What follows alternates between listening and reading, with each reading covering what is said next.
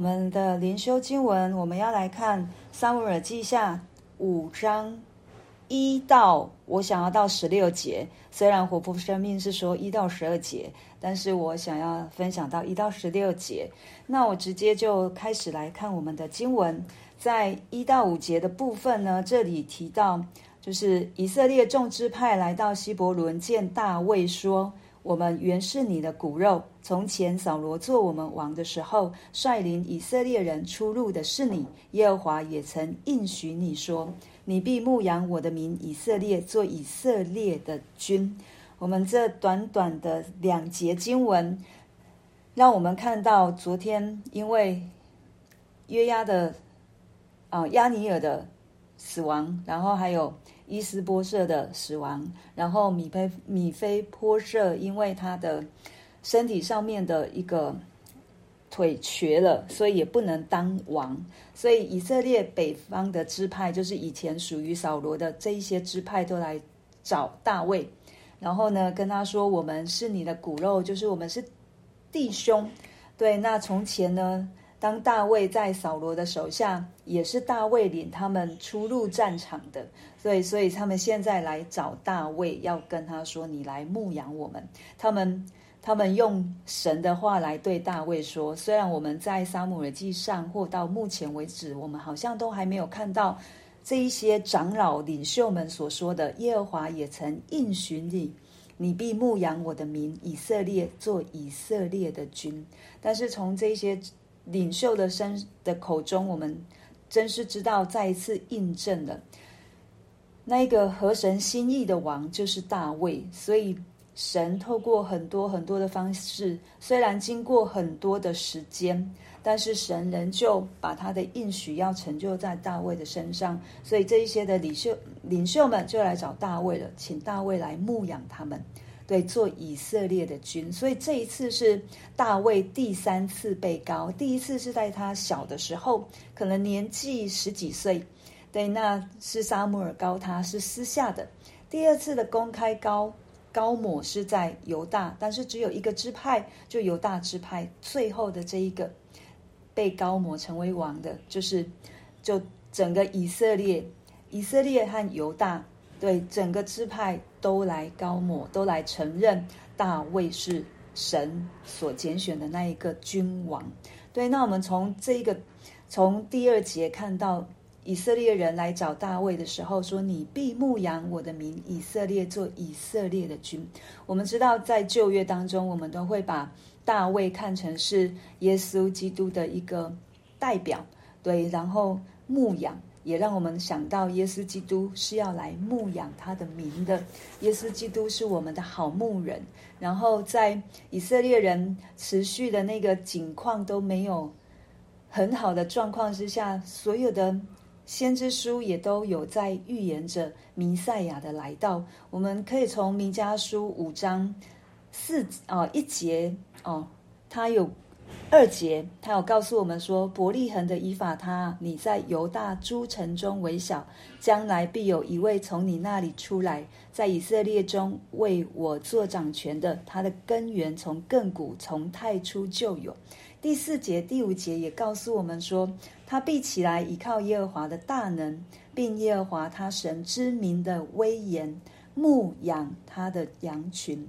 他们要安然居住，日为，因为他必日渐尊大，直到地极。这位必作我们的平安，这位必作我们的平安。这是耶稣基督，他。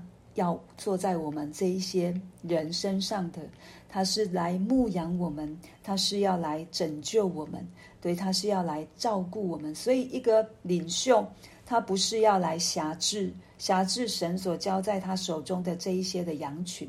我们也看到牧羊是大卫从小就在做的事情。神给我们的操练一定不会是白费，也不会是好像。突然，或者是无缘无故，一定会对我们日后某一个阶段，神都会使用。那我们也从大卫的身上，他在小事上忠心，所以到现在，神一路的带领，也一路的，如果以人的角度，神也一路的在观察着大卫，到底是不是真是合他心意、合他所选的这样的一个君王？的一个品格或者是生命。我们也是，我们每一个人，神也都是在给我们很多的训练场，给我们很多的机会，要来造就我们，要来磨练我们，要来栽培我们，要来成就他的应许在我们的身上。那我们是不是可以如同大卫一样，从小事当中就忠心于主呢？当我们从小事当中去忠心于主的时候，上帝才能够把更大的托付交在我们的手中。因为我们才能够去接，不然我们就会跟扫罗一样，怎么接都接不住。因为我们没有办法用这个清洁的生命、清洁的器皿去承接上帝给我们的使命和托付。我们会有我们自己的血气，我们会有我们自己的私欲，我们会有我们自己的想要。对，可是我们从大卫身上可以看到，他一路被神的带领，一路被神的磨练，清洁再清洁，虽然不完全，我们要承认大卫不完全。我们不用好像圣经说大卫是一个在神眼中是完全的人的时候，我们就把他所做的事情，好像做错的事，我们也不去提。我们并不需要这样，我们承认我们就是软弱，我们就是在这软弱当中，我们就是知道我们。更需要这位爱我们的神来帮助我们，更需要耶稣基督的宝血来洁净我们。所以保罗会说：“我越喜欢夸我自己的软弱，为什么？因为他越知道他何等的需要神。从他的刺，他也知道神不把这一根刺挪走，是因为提醒他他需要神。”不然，依照保罗的这样的一个身份地位，还有他的学识、聪明、才干，他真的可以远离神的。他可以不用依靠神，他什么事都能做，比我们更厉害。可是为什么神把一根刺放在他身上？为什么神让他看到自己的软弱？因为他不能没有神。对，不是说神好像用这个来控制我们，这是因为我们认识神的人才会意识到我是软弱的，我是需要神的，这才这就是神的恩典。我觉得每一次如果我们更认识神的时候，从很多的面向来看，神都给我们恩典，让我们持续的依靠他，让我们持续的可以继续的相信他，他在引领我们前面的道路，如同大卫一样。所以国内。合一了，对，那后面这几节就是在告诉我们一个大卫的做王的一个历程。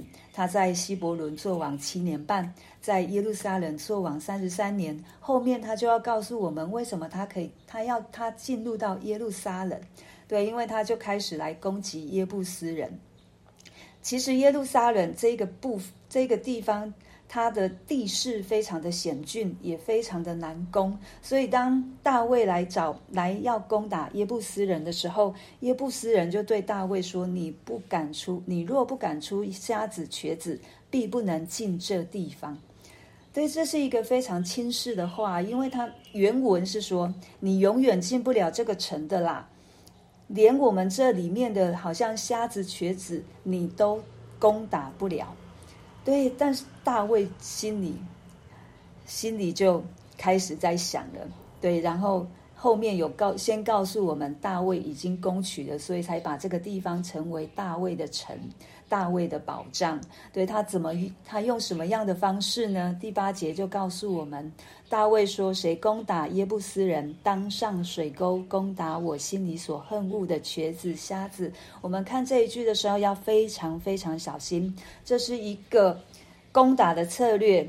大卫跟他的这些跟跟他一起打仗的人说：“对，我们要用沿着水沟上去的方式来攻打耶布斯人。”所以他所听到的。瘸子、瞎子是指耶布斯人，就好像耶布斯人自己说的：“我们这个城非常的、非常的难攻，所以即便是我们派瞎子、瘸子出来，你们也攻不了。”对，所以大卫的意思是这个，他要攻打的是耶布斯人，而不是轻蔑，好像对这一些身体有残缺的人，在一个嘲笑，并不是对。所以他从水沟上去，那这个水沟我们可以从西西家主主阵的时候看到，他们也是可能有一段是耶布斯人所建筑好的，然后西西家再继续往后去引出这样的一个水道。那这时候的水道是让大卫。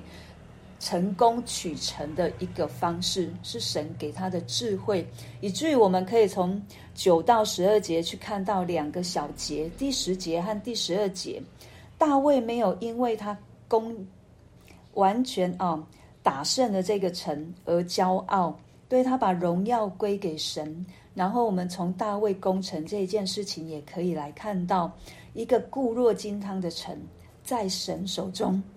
没有难成的事，只要是神要攻打的，只要是神要交出来的，没有一个人抵 抵得了、抵挡得了神的作为。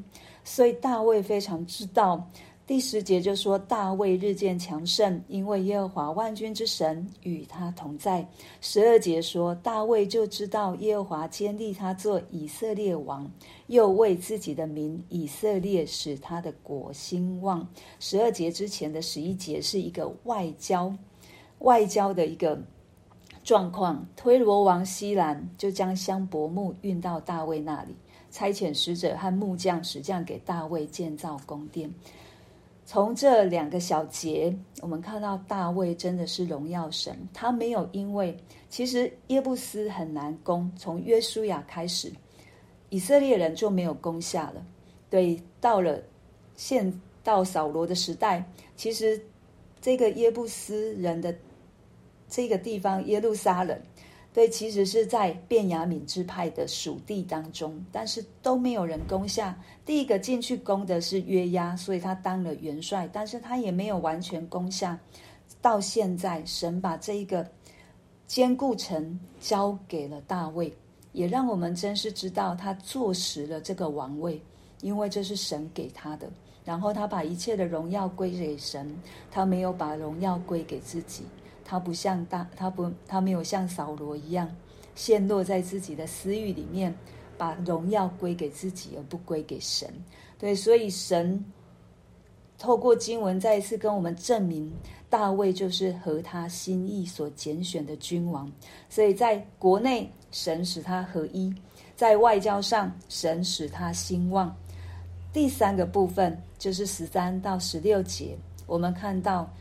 让我们看到神在他的家里面赐给他丰盛，他生了许多的儿女。我们姑且不论他到底娶了几个妻子，但是我们从这从他的家、从国、从外交来看，神大大的赐福在大卫的手中，让他可以继续的在这个位分上面做神所要他做的事情。透过今天的经文，我们可以来看到。神，主耶稣是牧养我们的。当然，主耶稣爱我们的主，也希望我们可以去牧养我们所让他、他所交在我们手中的每一个人。然后呢，在我们看来很难很难的事情，若是神要做，在神没有难成的事。第三个，当神帮助我们，当我们做成了神所要做。要我们去做的功，神会给我们印证的，是不是要我们去做的？再来，我们就要把荣耀归给神，不是我自己，乃是这一位爱我们的神，我才能够做到。我们就为着我们今天所听见的来祷告。